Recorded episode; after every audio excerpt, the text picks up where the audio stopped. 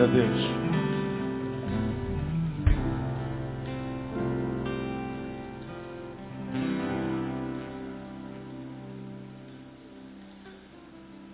Meus amados, abram suas Bíblias em Mateus capítulo 4. Quero deixar uma, uma palavra com os irmãos essa manhã. Deus abençoe cada pai, cada mãe, cada filhote, em nome de Jesus. Nós vamos ler dois textos. Esse primeiro que está em Mateus 4 e depois um outro que está em Mateus capítulo 16. Mateus 4, quem já abriu, diga amém. Versículos 8 e 9. Mateus 4 trata da tentação de Jesus no deserto. E uma delas foi essa. Novamente, o diabo o levou a um monte alto e mostrou-lhe todos os reinos do mundo e a glória deles e disse: Tudo isto te darei, se prostrado me adorares. Vamos dizer juntos? Qual foi a proposta do diabo a Jesus? O que, que o diabo disse a Jesus? Vamos juntos?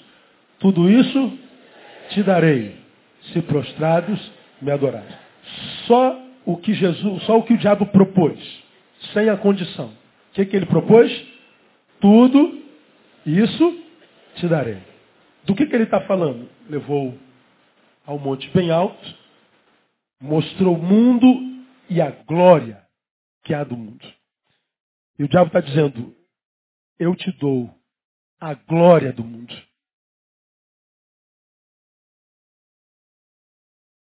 Eu faço com que você seja glorificado. Eu te dou notoriedade.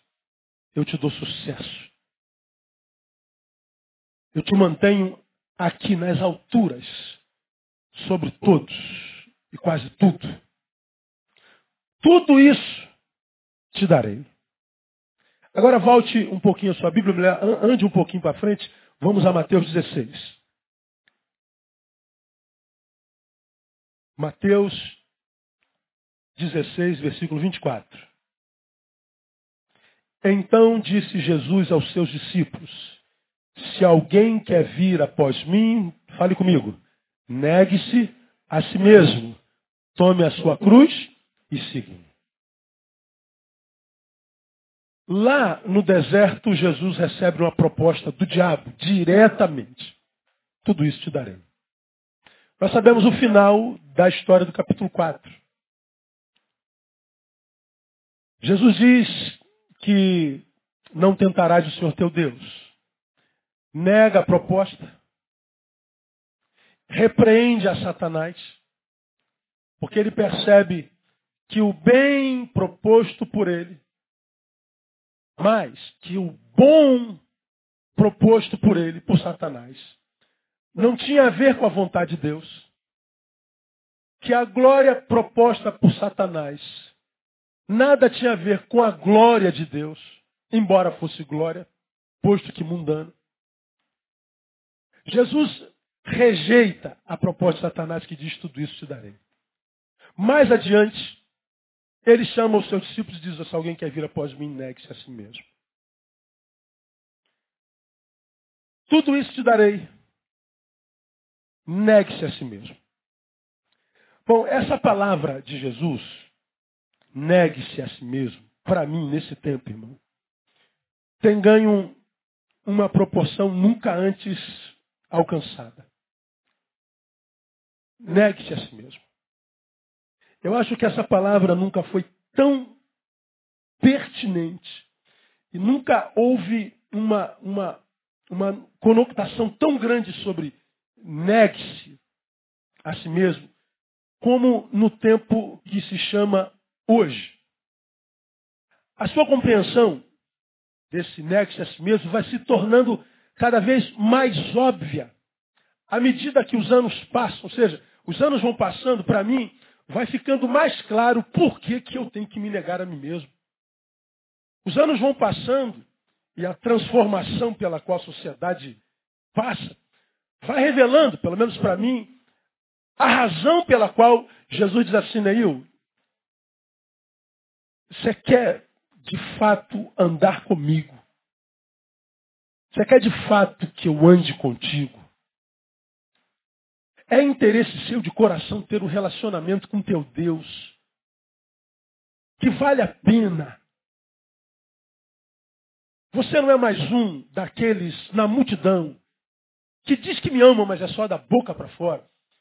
Você não é mais um daqueles que dizem que me querem, mas pela forma como vivem, revelam o contrário, pois que sabem que eu não posso habitar numa vida qual a deles. Você é alguém de fato que tem interesse na minha palavra. Você é alguém de fato que tem a graça e a bênção da transcendência, que quer uma relação com o teu Deus que redunde em vida na tua vida de fato, de verdade. Sim, Deus, eu sou destes. Então, Neil, mais do que nunca, negue-se a si mesmo. Porque se não houver negação de si mesmo, Neil, nem tente me seguir. Já preguei sobre isso aqui. Porque o que sobrará é frustração. O que vai sobrar é tristeza. O que vai sobrar é a não vida. Porque você não será nem um mundano, mas nem por isso será um cristão de fato de verdade. Porque um cristão não anda misturado ou consumido pela glória do mundo. Mas um mundano também não vive de namoro com o que Cristo pregou no seu evangelho. De modo, Neil, que quando você me segue sem se negar, você não é nem do mundo, nem é meu povo. Você não é. Você não vai ter alegria plena longe de mim, mas também não vai ter alegria plena em mim. Porque você não será frio, mundano, mas também não será um crente, filho meu, um quente, filho meu. Você será morno. E o morno vomita. Jesus está dizendo, é melhor um ateu convicto, é melhor um homem carnal declarado, é melhor um ser que se transformou num pedaço de carne andante, como eu falo, do que um, um, um crente falsificado, de que um, do que um cristão carregando em si um eu que flerta com o mundo.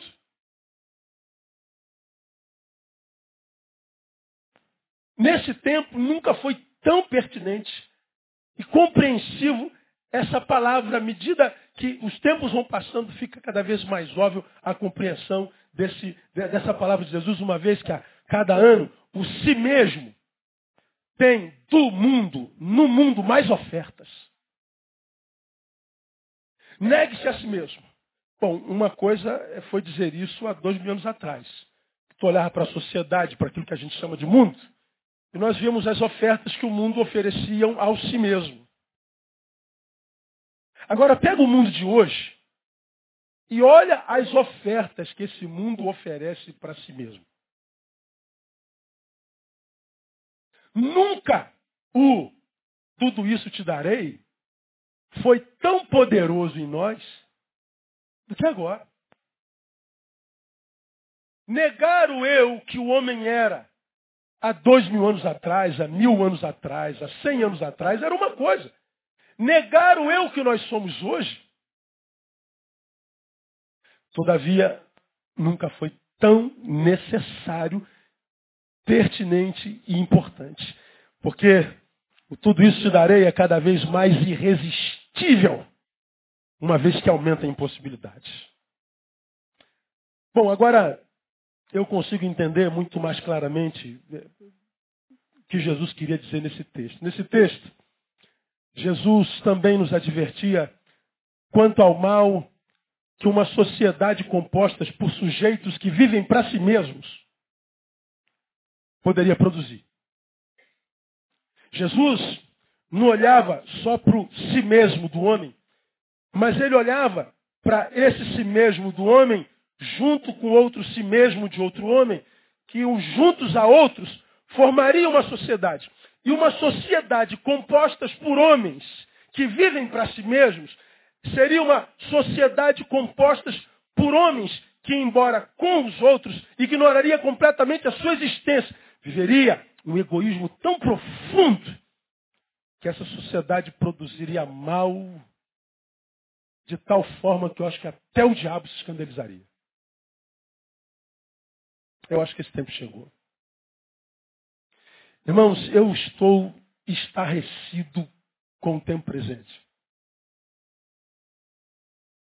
Tenho medo de adoecer. Eu vou dizer para você, e sem medo de, de, de, de juízo de quem quer que seja, eu tenho medo desse tempo. Olha que eu sou casca grossa pra caramba. Olha que eu sou cara de pedra. Olha que eu sou livre pra caramba. Eu sou alguém cuja opinião alheia não me afeta absolutamente nada o que dizem, pensam. O outro com relação à influência a mim mesmo é quase inexistente. Mas o que eu vejo gerado na minha, no meu tempo, nesse tempo, tem me estarrecido demais. Não em função do que o indivíduo, ou si mesmo, que compõe a sociedade, possa fazer a mim enquanto indivíduo, mas o quanto o que nós podemos fazer a nós mesmos e o pior, estamos fazendo a nós mesmos. Férias a gente tem tempo para estudar mais, para ver um pouquinho mais, para ler um pouquinho mais. Deixa eu mostrar alguma, algumas, algumas realidades, irmãos, do mal que o si mesmo tem gerado na sociedade composta por ele. Veja alguns dados importantes para você que vê na televisão o que está acontecendo com a gente. Para você que vê ao redor e vê o que está acontecendo com o homem, que a gente fica cada vez mais estupefato, é, louco, meu Deus, onde é que vai parar? E a gente prega sobre isso o tempo inteiro. Mas a desconstrução, a maldade, ela evolui com tanta ligeireza que, que, que gera medo comum em cada um de nós. Deixa eu dar alguns dados aqui rapidinho, só para ilustrar o que a gente está falando. Vamos pegar a, a realidade das drogas no mundo hoje. Olha só que coisa interessante. 5% da população mundial, 5% da população do mundo, entre 15 e 64 anos de idade, consumiu droga ilícita em 2012. Quantos habitantes há no planeta hoje? Em torno de 7 bilhões. Quanto é 10% de 7 bilhões? Algum matemático aí? Quanto é? 7 milhões, é isso? 700 milhões. É isso? Eu vou na de vocês, gente. É. Hã? Não, eu espero vocês fazerem a conta, porque eu não sou matemático. É 700 milhões, gente? É. Então tá. 10% de 7 bilhões é 700 milhões. A metade disso é 5%. Metade de 700, 350 milhões. 350 milhões de pessoas teve contato com droga ilícita em 2012. Você sabe qual é a população da América Latina? Algo em torno de 600 milhões de pessoas. Imagine, o Brasil tem 200 milhões de pessoas. Quase dois Brasis tiveram contato com droga. Não é o álcool, não, que é lícito. Não é a maconha, que em alguns lugares já é lícita. É com ilícito. No Brasil, entre meio e 1% já usaram a cocaína. Eu só estou falando da cocaína, porque do crack não precisa mais falar. Diz que 2,3% da população já experimentou crack. Nós estamos vendo zumbis humanos andando no Brasil inteiro. Em qualquer lugar que você vai no Brasil, tem gente envolvida com crack. Se zumbificando. Mortos andantes. De toda a classe social. Estamos falando só da cocaína. Nos Estados Unidos, o número de viciados cresceu 80% entre 2007 e 2012. No ano passado, nos Estados Unidos, 3.094 mortes por overdose, nove casos por dia. Aí você fala assim, qual é a novidade, pastor? Não, não é novidade nenhuma. Porque o homem está se mexendo, se intrometendo com droga o tempo inteiro. Mas eu quero chamar a sua atenção para a velocidade com a qual a droga tem acabado com a sociedade. E responda a você, sendo você um drogado ou não, por que, que um ser humano entra na droga?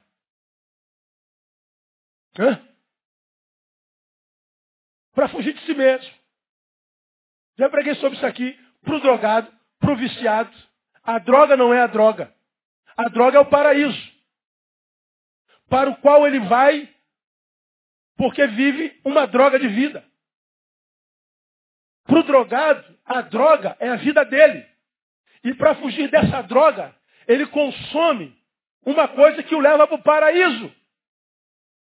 E no paraíso, longe da droga de vida, é o melhor lugar onde ele pode estar. Por isso que quando ele volta para a droga, que é a vida, ele toma outra dose para voltar para o paraíso. E aí nós, que vivemos uma vida que não é droga, geralmente família, diz assim, filho, sai disso, filho, sai disso, marido, sai disso, amigo, sai disso, colega, sai disso, parceiro, sai disso. Ele sabe que precisa sair. Mas o contato com a realidade é tão infernal que ele acaba tendo recaída para voltar para o paraíso. As tendências para as próximas décadas são assustadoras. Não vou me aprofundar nisso, só quero dar um, um, um panorama do que está acontecendo na sociedade presente. Isso é drogas. Se a gente pega o assunto depressão, quem nunca ouviu falar de depressão? Em 2012, segundo a OMS, foram diagnosticados no mundo 350 milhões de pessoas com depressão. Coincidentemente, o mesmo número de gente que consumiu cocaína. Ah, pastor, mais uma. Né? É, depressão faz parte da vida desde que a vida é vida, é verdade. Só que isso é em 2012, 350 milhões. Em 2010 eram 121 milhões. Em três anos, o número de pessoas com depressão triplicou. Em dois anos. Depressão é literalmente a sensação de estar sendo empurrado para baixo. É o roubo da alegria de existir. É, é, é, é o roubo da esperança de dias melhores. A depressão é a angústia de alma que toma de tal forma que tudo que está ao redor perde sentido. São as maiores vítimas de suicídio. E é uma enfermidade que tem tomado essa geração de uma forma tão avassaladora, que já se trata de uma epidemia, de uma endemia, de, um, de, um, de, um, de, uma doença quase que contagiante, embora nós saibamos que não seja, mas ela se alastra de tal forma que a, a sociedade e, científica e médica está estupefata, está pasma. E qual é a gravidade da, da, da, da depressão? É que quem está ao redor não a entende e acredita que depressão é palhaçada. Ah, para de ser palhaçada, rapaz. Você precisa de uma, de uma, de uma vassoura. Se tivesse um tanque cheio, não estava com essa palhaçada. Se tivesse com uma picareta na mão, uma pau, uma enxada, você estava bem. Aí você carrega a enfermidade em si e os seus amados a culpam ou o culpam por essa enfermidade. E ela se agrava e ela esmaga. Dela advém quase todos os outros tipos de síndromes. Todos os outros transtornos. Só quem passa por isso sabe o que é isso. E ninguém que nunca passou está livre disso. Vivemos um tempo de surtos psicóticos. Não há um dia que eu não tenha informação de alguém que da noite para o dia surtou. Só que a gente sabe que não foi da noite para o dia. Foram dias após dias acumulando emoções. Dia após dia retendo tensões. Uma vez que somos nesse tempo, transformado, como eu já preguei, num depósito de entulhos emocionais. Porque as informações negativas, malignas, ruins, são tantas e tão volumosas que elas vão sendo jogadas dentro de nós e a gente não percebe o mal que elas nos fazem. Chega um momento que a gente pira e não sabe por quê. Está aqui alguém porque a gente tem que orar. O Renan, a mãe dele está aqui, me ligou durante essas férias, desesperado, meu filho surtou. Aluno da Universidade Rural Federal, menino exemplar, estudioso, filho único, surta. Ontem eu estava no hospital com ele, no setor de, de, de, de, de psiquiatria.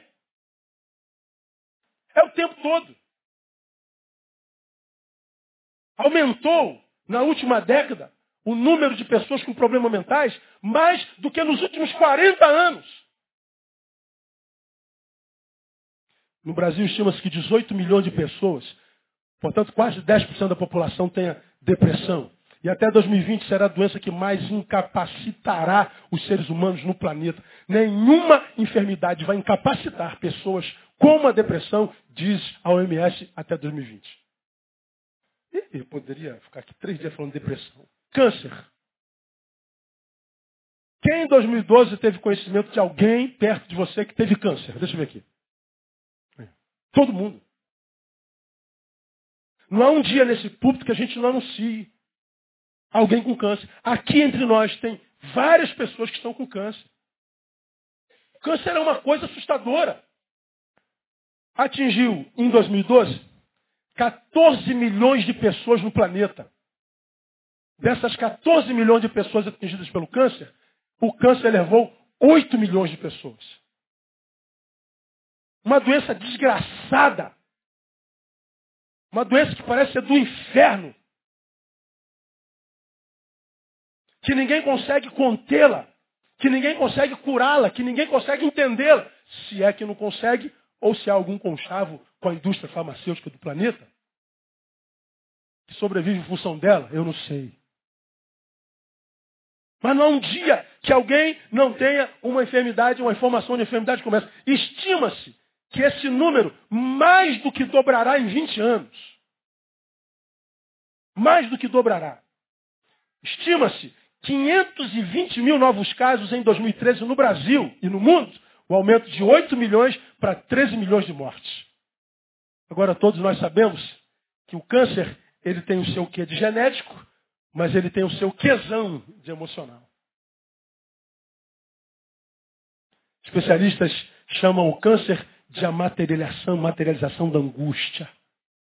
Como quem diz, se você não tem câncer por fator genético, por hereditariedade, possivelmente seja de cunho emocional. Uma angústia tão grande vivida, não trabalhada, não tratada, sucedida, é, vivida de forma sucessiva, acaba se materializando nessa maldita doença que tem matado, dizimado como nunca antes nessa geração câncer. Aí não tem como falar do suicídio. Assunto que eu tenho tratado nos últimos cinco anos. É o que eu mais trato, tirando pastores, o que eu mais trato é de gente que está pensando em suicídio, família que passou pela experiência do suicídio e, e, e tudo mais. É o mais fácil na vida hoje. Atender pastores e gente que tem suicídio no entorno da família. Ou em si mesmo. Suicídio, é, não preciso falar muito, você já aprendeu, no Brasil são 26 suicídios por dia, uh, uh, todo dia, 26 suicídios por dia. No mundo, um a cada 30 segundos. E você já aprendeu, já sabe de cor, que quando um suicida se mata, ele não quer matar a vida, ele quer matar o quê? A dor. Você já aprendeu que o suicídio não é um grito desesperado de um ser pela morte. Quero morrer. Não, é o contrário é o grito desesperado de um ser pela vida. Quero viver, mas eu não consigo. Porque eu não consigo viver, eu prefiro morrer. O suicida ensina o quê? Que pior do que a morte é a ausência da vida. Pessoas vivem angústias tão grandes que chega a depressão, que chega a droga, que chega aos transtornos, que muitas vezes adoecem em todas as instâncias da vida, que nada mais traz alegria, nada mais é motivo para acordar. A pessoa chega uma angústia tão grande, uma dor tão grande, um vazio tão grande, que ele entende que isso não é vida, porque ele não consegue viver, ele prefere morrer. Bom, o suicídio aumenta no planeta. Histeria coletiva. Qualquer reivindicação nessa sociedade acaba em violência. Você liga a televisão, onde é que tem quebra-quebra hoje? Vamos reivindicar aumento, seja lá do que for, salário, acaba em quebra-quebra. Vamos impedir aumento dos ônibus, quebra-quebra. Vamos, quebra-quebra. Violência, violência, violência e violência. Você viu o que aconteceu com o cineasta, com, com, com, com o cameraman da Band agora há pouco tempo. Esses malditos black, black blocs. Uma praga dessa geração. não conseguimos, em coletividade, produzir nada que não termine na dor, na morte e na violência. Nós perdemos a capacidade de conviver em paz, de reivindicar em paz. Nós estamos numa histeria coletiva. E a histeria coletiva, essa violência, nada mais é do que a exteriorização da interioridade. O homem, no coletivo, põe para fora o que há dentro do seu subjetivo. Quebrar tudo é terapêutico. Dá a sensação de que eu estou de controle, que eu estou no poder. Eu mando. Não é um jogo que não termina em briga. Não é um ajuntamento que não, não termine em histeria. Nós perdemos a capacidade de viver em paz. Não há nenhum movimento, ajuntamento, por mais legítimo que seja, que acabe bem. É o fim da coerência. É o fim do bom senso. Caminhando por esse trilho, não tem jeito. A gente chega a isso aqui, ó. Tá aí o filme. Eu não tenho prazer nenhum em mostrar isso. Não sei se a gente vai conseguir mostrar. Tá me ouvindo aí, painel? Dá um sinalzinho aí. Tá.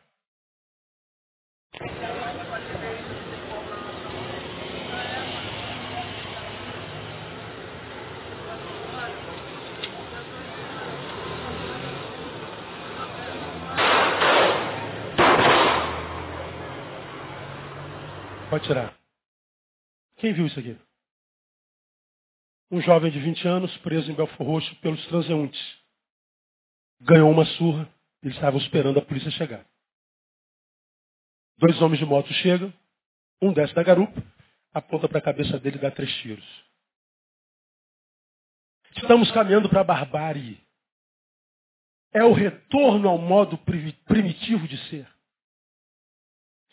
É o retrocesso da civilização manifesto, sobretudo com o feito da justiça com as próprias mãos. Esse não é o único caso. São Paulo, motorista de ônibus passa mal, bate em carros, em frente a um baile funk, é linchado e morre com traumatismo craniano. Rio de Janeiro, Flamengo, semana passada. Ladrãozinho de rua. É pego pelos transeuntes, alguém pega dá uma surra nele e amarra ele pelo pescoço. Num poste. Nu. Agora, nós estamos fazendo justiça com a própria mão. Quando se pega o bandido, ele é linchado. Ele é pisado. Quando se pega o torcedor do outro time, a gente esmaga a cabeça dele. Estamos vivendo o tempo da barbárie. Agora, o que, é grave é que quando a gente vê um bandido desse, um ladrão desse, que a gente odeia, que levou nosso celular, que levou nosso carro, levou nossa moto, levou nossa bicicleta, aí alguém prendeu ele ali, deu uma surra nele, dentro de cada um de nós brota algum tipo de prazer. Ou será que eu estou falando para Marciano? Vocês viram o comentário da Raquel Sherazade, que é alguém que eu admiro. Ela comenta, agora nós todos estamos com peninha do ladrão, mas é porque não foram vítima deles. E como a polícia não faz nada, a população está fazendo com a própria mão. Eu entendi o que ela quis dizer, porque ela é também uma cidadã brasileira. E ela está pondo para fora o quê? Mais do que a razão do comentário de uma jornalista, que tem que ser isenta sobre qualquer assunto, ela está fazendo um comentário como uma cidadã que sobretudo está dizendo, eu tive prazer na surra que esse moleque levou. Você entende por que Jesus está dizendo, quer vir após mim, negue-se a si mesmo? Porque se o si mesmo domina, a gente quer ver ele morrer mesmo. Se o si mesmo domina, nós nos tornamos parceiro no sentimento do cara que desceu da carona da moto e atirou na cabeça de um menino. Você entende por que, que eu digo que eu tenho medo? Eu não tenho medo da sociedade, eu tenho medo de mim. Eu tenho medo, à luz do que eu preguei no dia 31, se você não comprou o DVD do dia 31, deveria ter comprado. Se bem que acho que já acabou tudo. Né? É o que traz mais Semana que vem. Eu falei sobre o mal que nos habita. E qual é o perigo do mal que nos habita? É porque nós achamos que o mal com o qual nós devemos nos preocupar é esse mal que a sociedade composta por si mesmos, marcada pelo egoísmo, pela barbárie, nós achamos que esse mal é o pior. Ah, eu tenho medo de ladrão, eu tenho medo de ser assaltada, eu tenho medo de ser estuprada, eu tenho medo do que eles podem fazer comigo, não. O nosso medo não deve ser com o mal que ele tem poder para fazer com a gente, mas o mal que o mal que fazem com a gente desperta em nós. Não é com o mal de outrem que eu tenho medo, eu tenho mal, medo do mal que desperta em mim quando o mal que fizer a mim se encontra com ele. É por isso que Jesus está dizendo, você quer me seguir, Neil, e quer que isso seja bom para você até o fim da vida? Você quer ter a graça de viver até o fim da vida, ou seja, de não morrer antes da morte chegar? Você quer ter a graça de viver equilibrado, de viver uma vida que vale a pena, sem se deformar por esse tempo de barbárie e de deformação pela qual a sociedade rapidamente passa? Negue-se a si mesmo, Neil. Senão, você se torna mais um no meio dessa gente doente que está aí Seja no campo emocional, no campo familiar, no campo da violência, no campo do domínio, da maldade. Aí tu acha que pastorear nesse tempo é fácil, irmão? Tu acha que é fácil lidar com a maldade do homem todo dia? Tu acha que é fácil ouvir os monstros todo dia? Eu tenho medo. E nem tem vergonha de dizer que estou com medo. Porque da mesma forma que eu digo para vocês aqui, eu digo dentro do meu quarto para Deus, Deus, se o Senhor não renovar minha força toda manhã, me arruma outra coisa para fazer na vida. Porque trabalhar com gente está insuportável. E o pior disso é que eu sou essa gente com a qual trabalho. Então negue-se a si mesmo nunca foi tão pertinente. Agora, eu poderia falar também sobre abandono de incapaz. Todo dia uma mãe abandona a criança. Todo dia tem uma criança estuprada pelo pai. Eu poderia falar de pedofilia, poderia falar de morte no trânsito. Todo dia tem morte no trânsito. Corrupção em níveis endêmicos. E a grande causadora de quase tudo isso a nível social é impunidade. Ninguém fica preso nesse país, cara. O cara bebeu igual um porco. Ele pega o carro dele e mata 15 na calçada. 10 crianças. Ele presta depoimento e vai embora para casa. O que, que isso gera em mim, gera em você? Ódio. Aí me pergunta, pastor, só tem orgulho de ser brasileiro? Não, eu não tenho orgulho nenhum. Você vai ver o problema que isso vai dar na mídia. Do quê? Do que, que se orgulha? Tira a natureza e a beleza natural desse país, no que que dá orgulho? Vagabundo deputado do juiz rouba é pego, punição dele, qual é? Aposentadoria. Você trabalhou 40 anos, cara. Aí, ó, documento.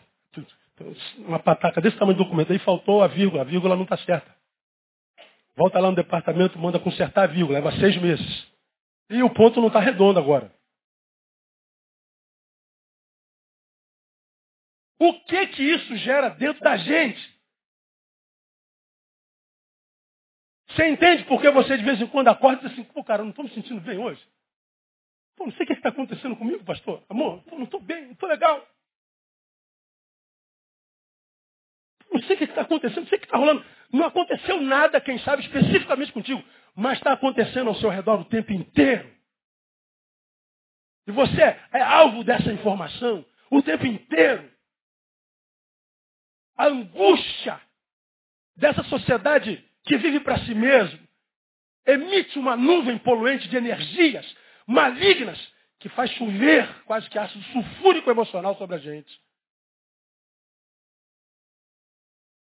Aí você tem, como eu, muitas vezes vontade de sumir do mapa, né, meu?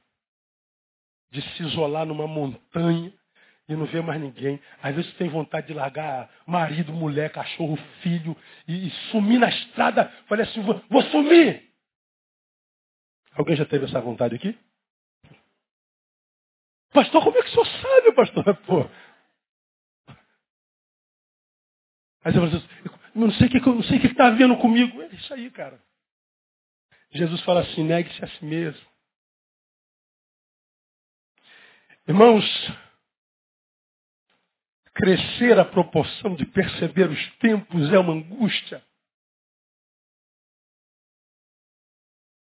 De viver um tempo de, de tal forma que nada passa desapercebido. A... É fácil não. Alguns são abençoados pela ignorância. Não entende nada do que vê. Não percebe nada do que está ao redor. Nada. Mas alguns que não passam uma vírgula sem perceber. Nada passa sem discernimento. E quem passa por isso, ele é vitimizado pela angústia do tempo presente. E o Senhor, louvado seja o seu nome, diz assim, Neil, negue-se a si mesmo. Continua sendo aquele novo homem que eu gerei dentro de você. E o novo homem gerado dentro de você nada mais é do que alguém capacitado para remar contra essa maré. Siga em frente porque eu sou contigo todos os dias.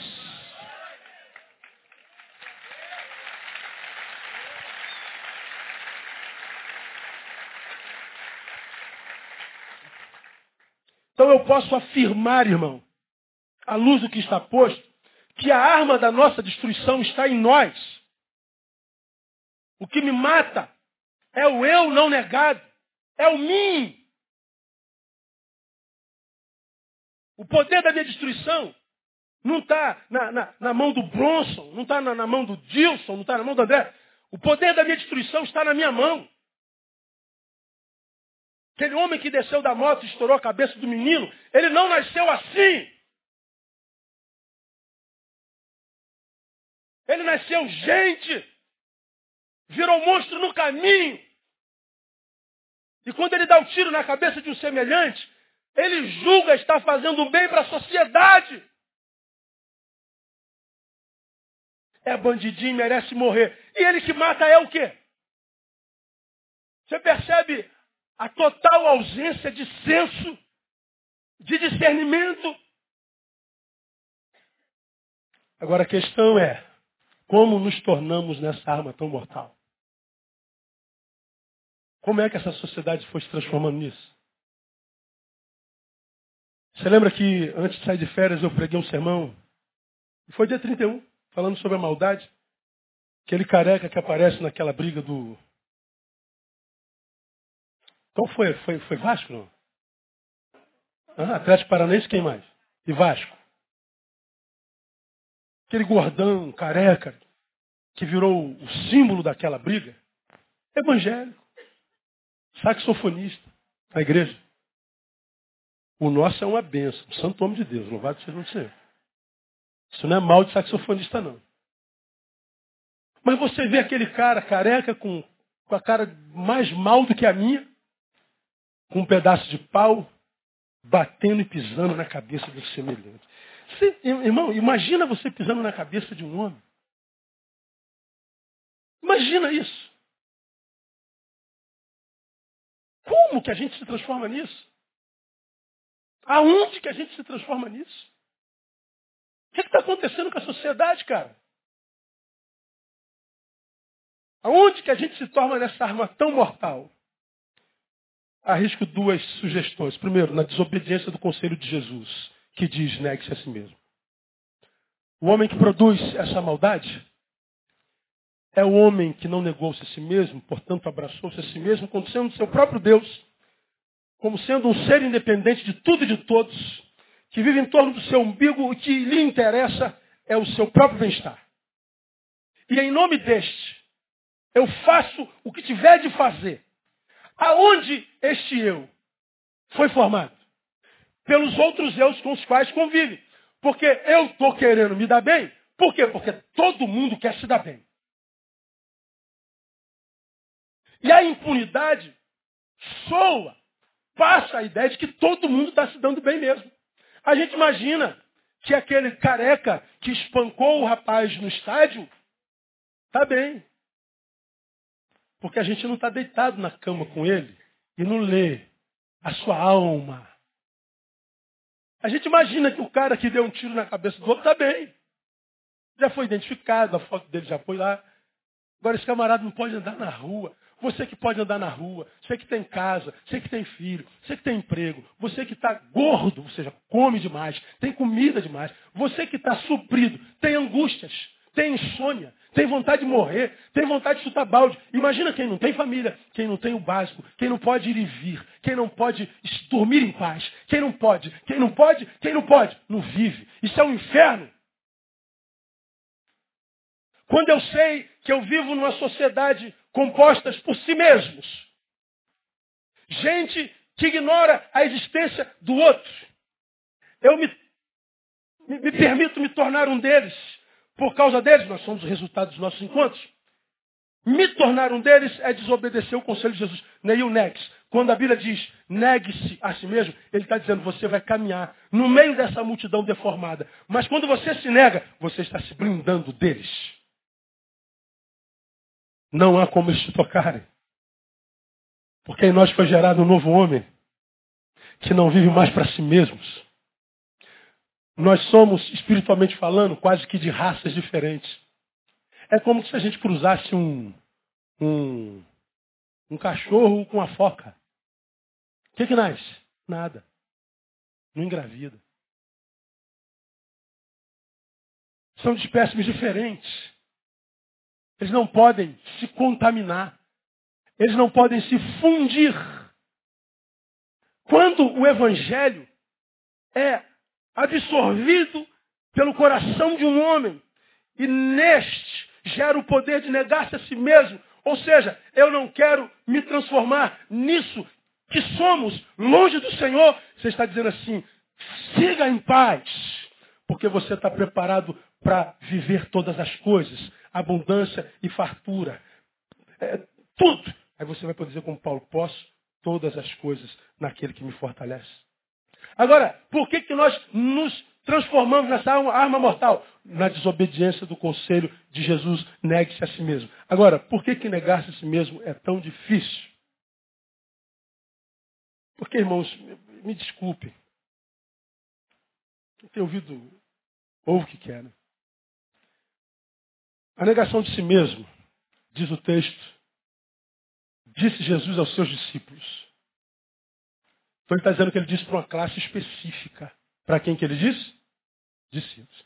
Quem são os discípulos de Jesus? Os discípulos de Jesus são os que nasceram de novo. Pelo que se alguém está em Cristo, as coisas velhas, eis que tudo se fez novo. Então Jesus está dizendo assim, ó, só há um jeito de se tornar meu discípulo, nascendo de novo. Foi o que ele disse a Nicodemos. Ninguém pode ver o reino do céu se não nascer de novo. Ninguém se transforma discípulo meu, habitante do meu reino, se não nascer de novo. Ou seja, se não for gerado de novo. Se não houver regeneração, não há como negar-se a si mesmo.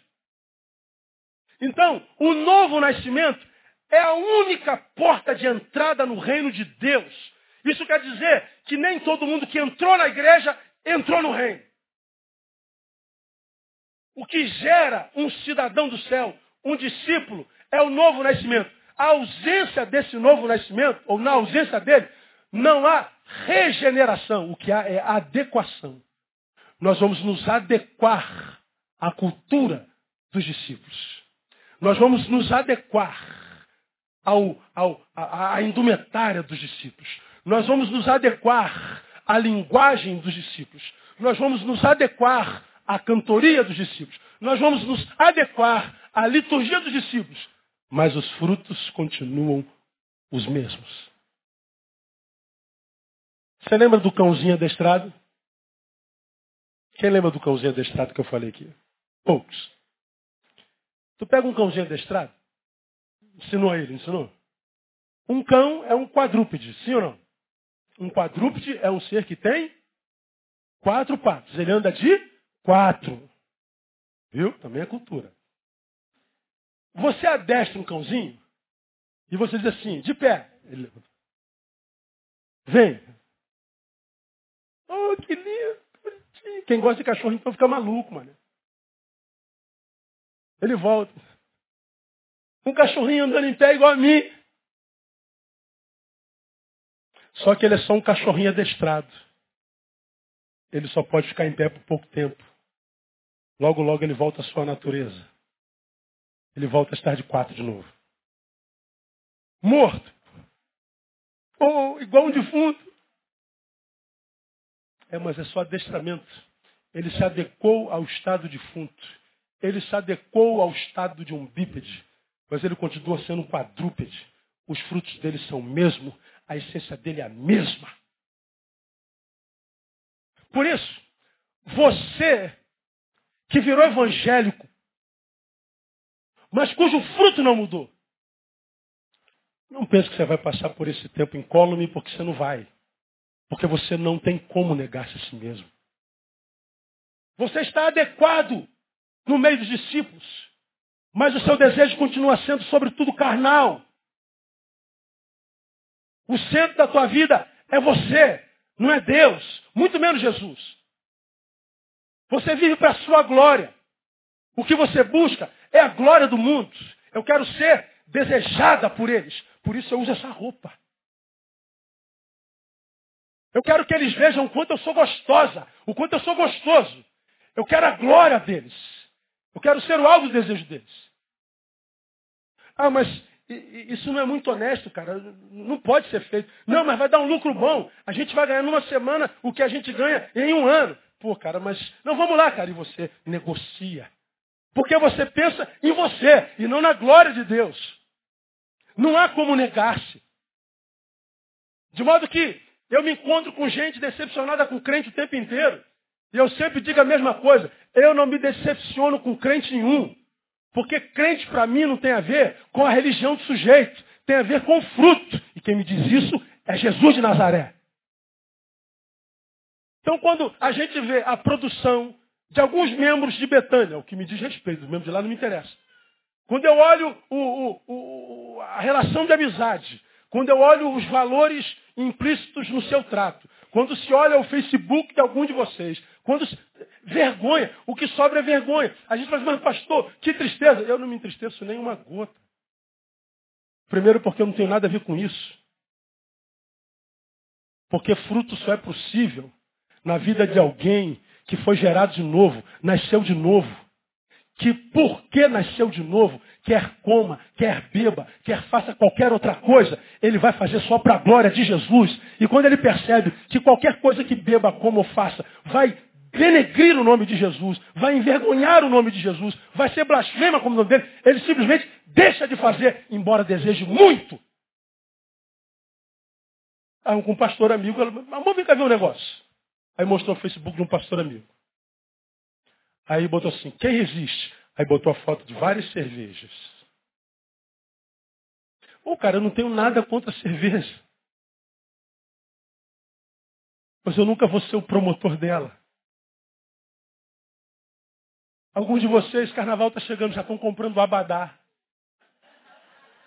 Já estão planejando o carnaval, a festa da carne. O que é que tem, pastor? Qual a diferença do crente contemporâneo para o não crente? Quase nada. É a mesma coisa. E eu não estou falando de indumentária. Eu não estou falando de estilo. Eu estou falando de princípios. Eu estou falando de valores. Eu estou falando de ética. Eu estou falando de bom senso. Eu estou falando de caráter. Não há diferença alguma. Parece que os crentes se tornaram piores. Porque o incrédulo produz porque está nas trevas. Mas alguns crentes imaginam estar na luz. Mas, na verdade, eles estão só se adequando aos cidadãos da luz. Mas eles não foram regenerados. Eles não nasceram de novo. Pelos frutos hoje, parece que não há diferença alguma entre o crente ou não. Ah, querem ver uma coisa? Negar-se a si mesmo. Vamos imaginar que que esse varão aqui, como é teu nome mesmo? Rodrigo. Eu voltei, aí descobri que o Rodrigo estava sentado com a Beth e junto com o Giovanni, junto com o Jonatas, fazendo fofoca do pastor Neil. E viu o pastor Neil de sunga na praia. O pastor não pode usar sunga, tem que usar calça tergal. Aí esse cara faz fofoca de mim, dependendo de quem eu seja, essa fofoca exercerá o poder, a proporção do que eu sou e da relação que eu tenho comigo. Alguns vão ser tomados por um ódio, Ô, Rodrigo, que parada é você falar da minha, da minha surra na praia, brother? Pronto, começou a abrir. Então o outro pode simplesmente ignorar e seguir em frente. Como que se nada tivesse acontecido, porque literalmente nada aconteceu. O que vai acontecer depende da minha reação a isso. Agora, vamos imaginar que em mim brotou uma água. E ali está, amar água um depósito de água podre parada no meu coração. De modo que eu me encontro com o Rodrigo, o Rodrigo diz, oi meu pastor. Eu fecho a cara para ele, como quem diz falso. Aí só faço assim, ó, cumprimento. Oi meu pastor. Minha cara já é gelada. Cumprimentando com gelo, já viu. Eu reagi a mágoa que eu permiti a palavra dele gerasse dentro de mim. Só que o Senhor diz assim, é, perdoa, Esse mesmo. Viver em coletividade é esse mesmo. Falam um do outro, daqui a pouco estão se beijando, daqui a pouco estão se mordendo, daqui a pouco estão se matando, daqui a pouco está beijando de novo. Aí tu toma partido de um, depois quem fica mal é você, porque eles ficam bem lá de novo, e tu ficou mal com o outro. É esse mesmo perdoa. Ô meu pastor, ô meu amigo, tudo bem, Rodrigo? Beijo, meu amigo. Como é que tá? Não. Agora, por que, que eu não perdoo? Se a Bíblia diz, perdoa. Porque eu não estou preocupado se o meu perdão vai glorificar o nome de Deus ou não. Eu estou preocupado é com a minha justiça. Eu estou preocupado é com a minha honra. Não me interessa o que a palavra diz. Não me interessa o que é certo. O que interessa é o que eu sinto. Pô, Rodrigo, não fala mal do, do pastor nem de ninguém, não. Isso é maledicência, a Bíblia condena. Não, eu sou assim mesmo. Eu, eu falo a verdade. Eu sou sincero. Pô, tá certo que você disse, é até verdade. Pastor tem que usar calça tergal mesmo. Mas tu precisava falar isso em público. Pô, retém para você, não acrescenta em nada, maledicência. Mas para ele não interessa se é maledicência. Para ele não interessa se está roubando dele que ouviu o carinho pelo pastor. Não interessa o que Deus pensa, o que Deus diz, o mal que vai fazer alguém. O que interessa é que eu tenho que pôr para fora o que eu acho. Eu sou o centro. Não houve negação de si mesmo. E o ódio? E a vingança? Você sabe que tem uma responsabilidade na igreja, mas mais um domingo de praia, de sol. Você diz assim, caramba, eu me comprometi com o pastor, eu me comprometi com o meu líder, eu me comprometi com, eu me comprometi com, mas poxa, Aí eu vou para a praia. Eu sou livre, Jesus. Não me interessa se eu me comprometi, não me interessa a responsabilidade, não me interessa a vocação, o dom, o que interessa é o meu prazer. E o que a gente vê hoje é uma multidão vivendo para si, em si mesmada, vítimas do si mesmo, vivendo em torno do seu umbigo. Se eu vim à noite, eu não venho de manhã. Se eu venho de manhã, eu não venho à noite. Se eu vim à noite de manhã, quarta-feira, nem pensar, porque eu tenho que andar de bicicleta, caminhar. Não. Interessa. Porque isso requer trabalho. Tem que me arrumar, tem que tomar banho. Está calor, eu tenho que ir. A gente dá um monte de desculpa para não fazer o que sabe precisa fazer, se não por obrigação, por prazer. Vem Jesus e diz assim, Neil, filho, filha, cuidado para que você não se torne vítima dessa geração em si mesmada, que não consegue negar-se a si mesmo, que vive para o seu próprio prazer, que vive para dar sabor à própria carne, ao próprio ego, mas que não se preocupa nem um pouco se a vida que vive dá prazer ao Deus que o salvou entre dar prazer a Deus ou a mim mesmo, dou prazer a mim mesmo. essa geração. Por isso que eu digo que nunca foi tão compreensivo o negue-se a si mesmo como no tempo de agora. Porque eu tudo te darei. Está levando uma multidão de gente que pensou ser regenerado, mas que na verdade estava só adequada. E porque era adequada, é tão facilmente enganada pela serpente. Porque, irmão, quem vive para Deus, ele vive completamente desapegado da necessidade de glória humana, de honra humana. Ele não tem problema nenhum com não ser visto, aplaudido. Ele não precisa publicar tudo que faz. Agora há pouco alguém me parou aqui que não é da nossa igreja. Pastor, você precisa ter Facebook, pastor. Você precisa saber da sua vida.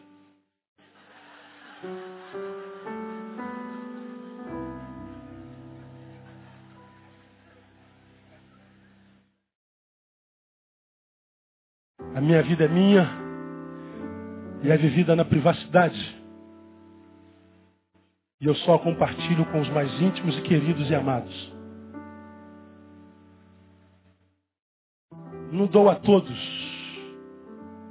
o que dou aos mais íntimos e chegados. Não me interessa que todo mundo saiba aqui que eu estou comendo, uma vez que eu estou comendo com o meu amor e com os amigos amados. Isso é nosso.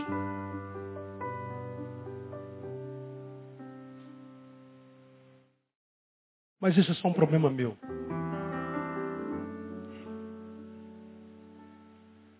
Termino. Como nos tornamos essa arma tão mortal na desobediência do conselho de Jesus? Negue-se a si mesmo. Por que, que é difícil?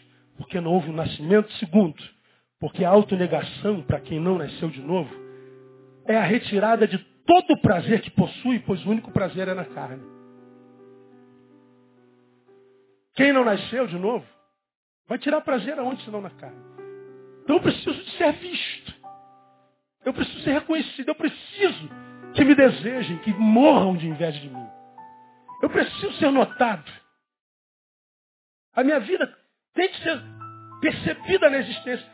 Mas percebida pelo quê?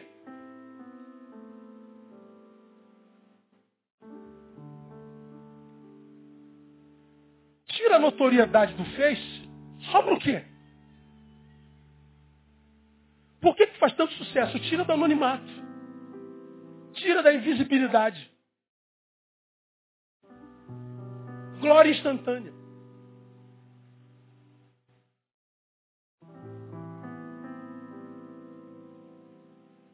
Agora a nossa vida, ela precisa marcar a geração na geografia, no lugar no qual Deus nos plantou.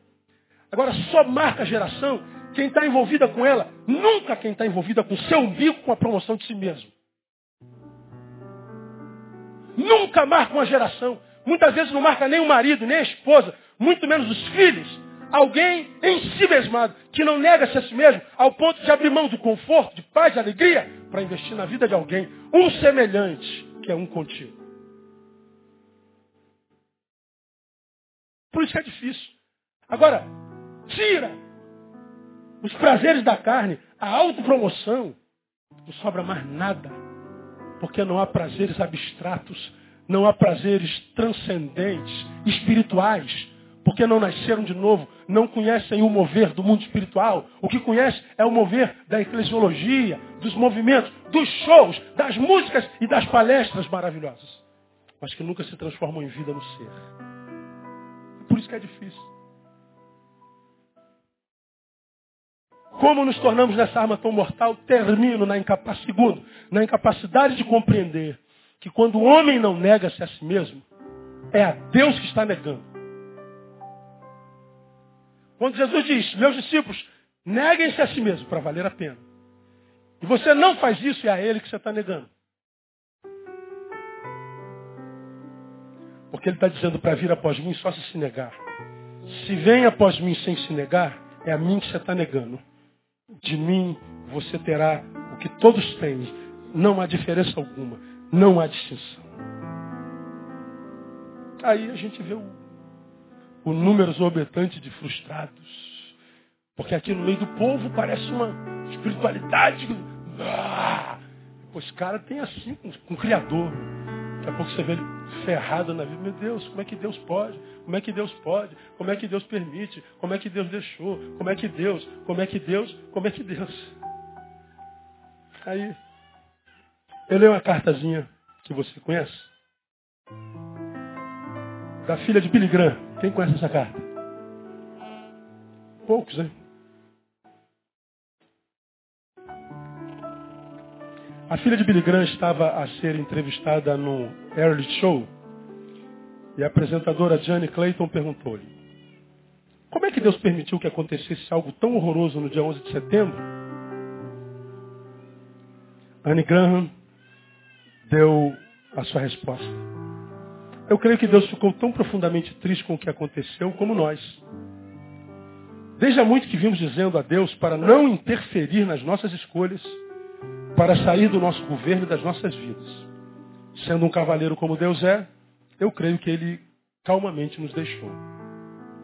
Como poderemos esperar que Deus nos dê a sua bênção e a sua proteção se nós exigimos que ele não se envolva na nossa vida? À vista dos acontecimentos recentes, ataques terroristas, tiroteio nas escolas e tal, eu creio que tudo começa desde que Madeleine Murray O'Hara, que foi assassinada e cujo corpo foi recentemente encontrado, se queixou de que era impróprio fazer oração nas escolas americanas como tradicionalmente se fazia, e nós concordamos com a sua opinião. Depois disso, alguém disse também que seria melhor não ler mais a Bíblia nas escolas. A Bíblia, que nos ensina que não devemos matar, roubar, que devemos amar o nosso próximo como a nós mesmos. Nós concordamos. Logo a seguir, o Dr. Benjamin Spock disse que não deveríamos bater nos nossos filhos quando eles se comportassem mal, porque as suas personalidades e informação ficariam distorcidas e poderíamos prejudicar a sua autoestima. Note que o filho do Dr. Spock suicidou-se. Mas nós dissemos, um perito nesse assunto deve saber o que diz. Então concordamos com ele. Depois alguém disse que os professores os diretores das escolas não deveriam exigir disciplinas aos nossos filhos na escola quando eles se comportassem mal.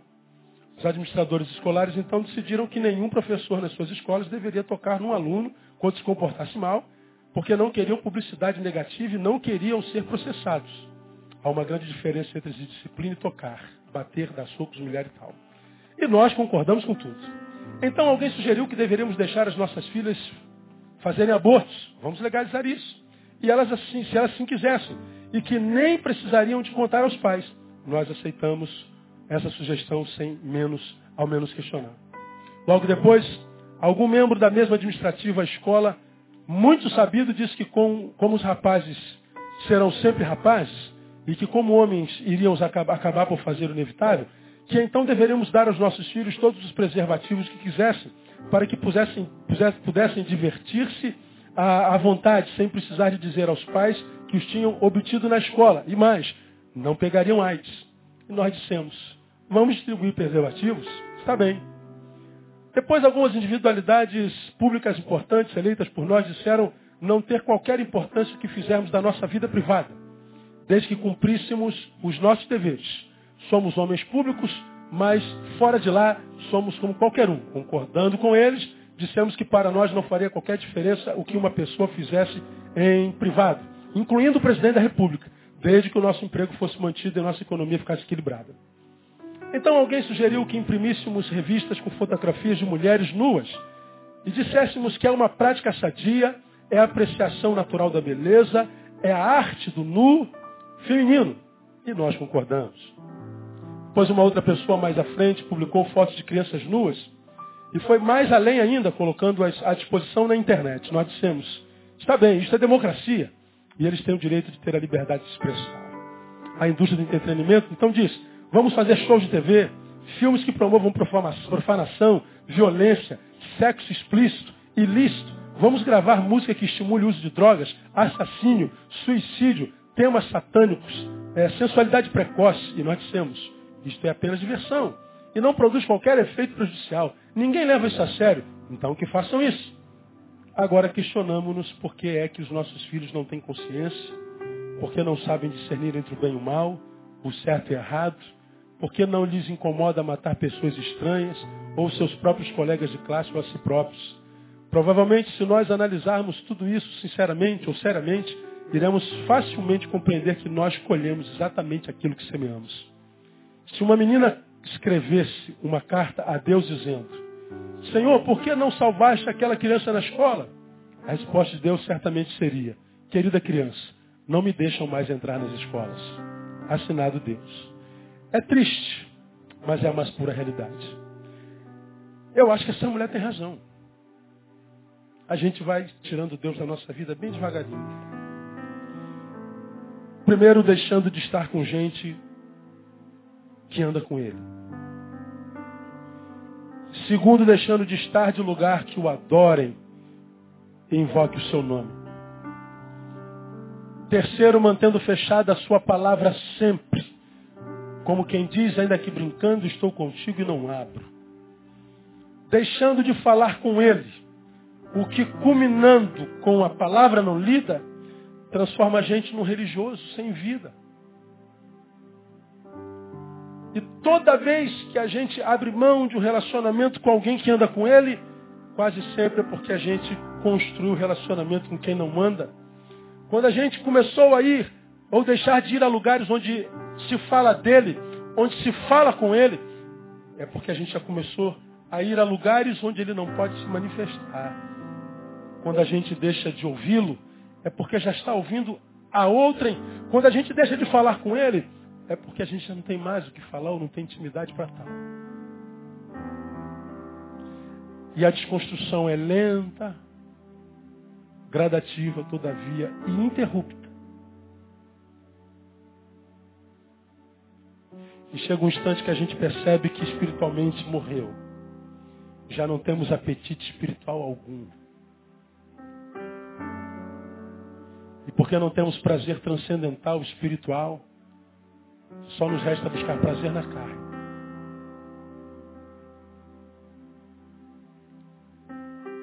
Quando trocamos a Deus pelos prazeres da carne, o negamos por uma simples razão. Dissemos, sim, Satanás. Eu me prostro e te adoro. Agora me dê tudo que tu me prometeste. E ele dá.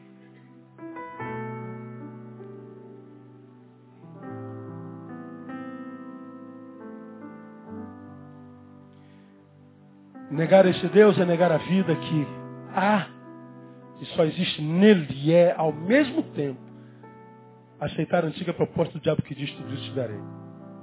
O que o diabo não diz é que mesmo de posse de tudo que ele dá, o homem continua pobre e infeliz. Refém de si mesmo e vítima ou algoz do seu próximo. É o que acontece na sociedade nós nos matamos o tempo inteiro. Porque o que interessa é o meu bem-estar. O que interessa é a minha alegria.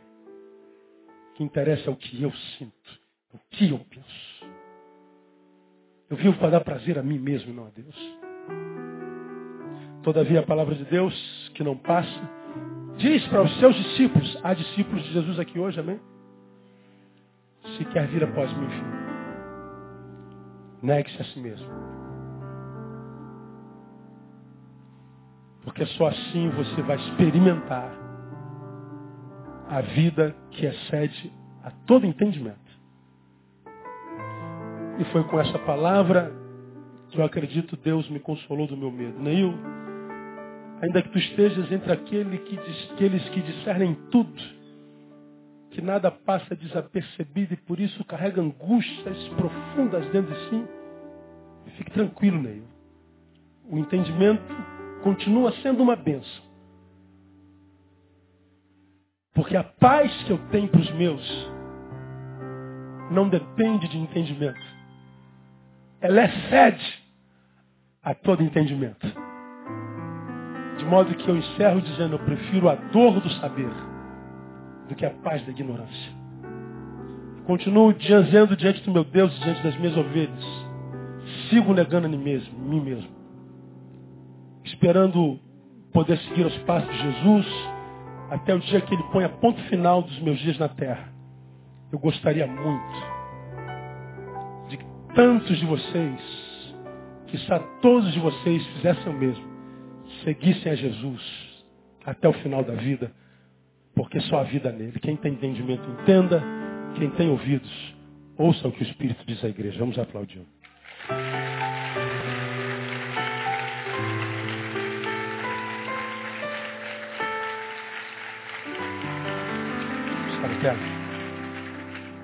Eu quero orar com você. Toca aí, Joel, uma chance igual a essa.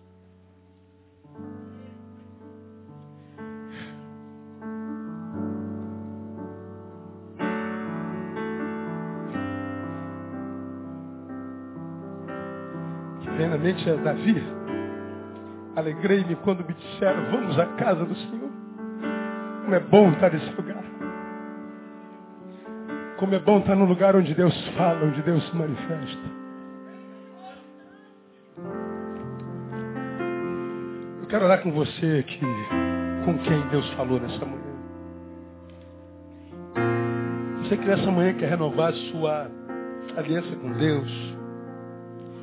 Dizer assim, Deus, eu tenho vivido para mim demais. Tenho feito tão pouco para o Senhor e para os teus.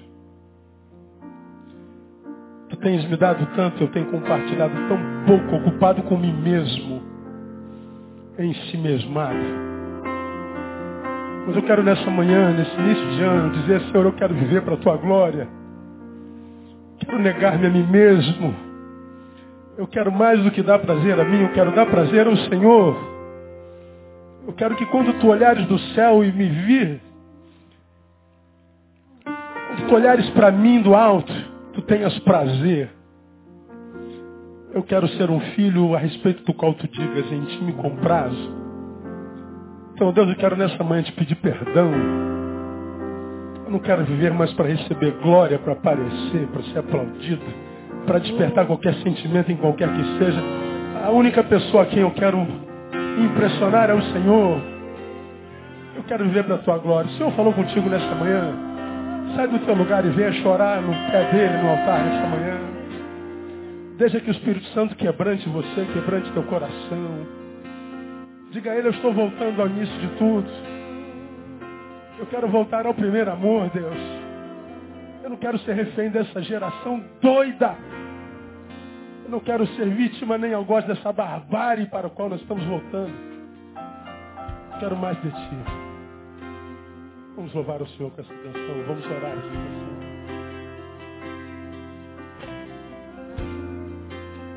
Oh.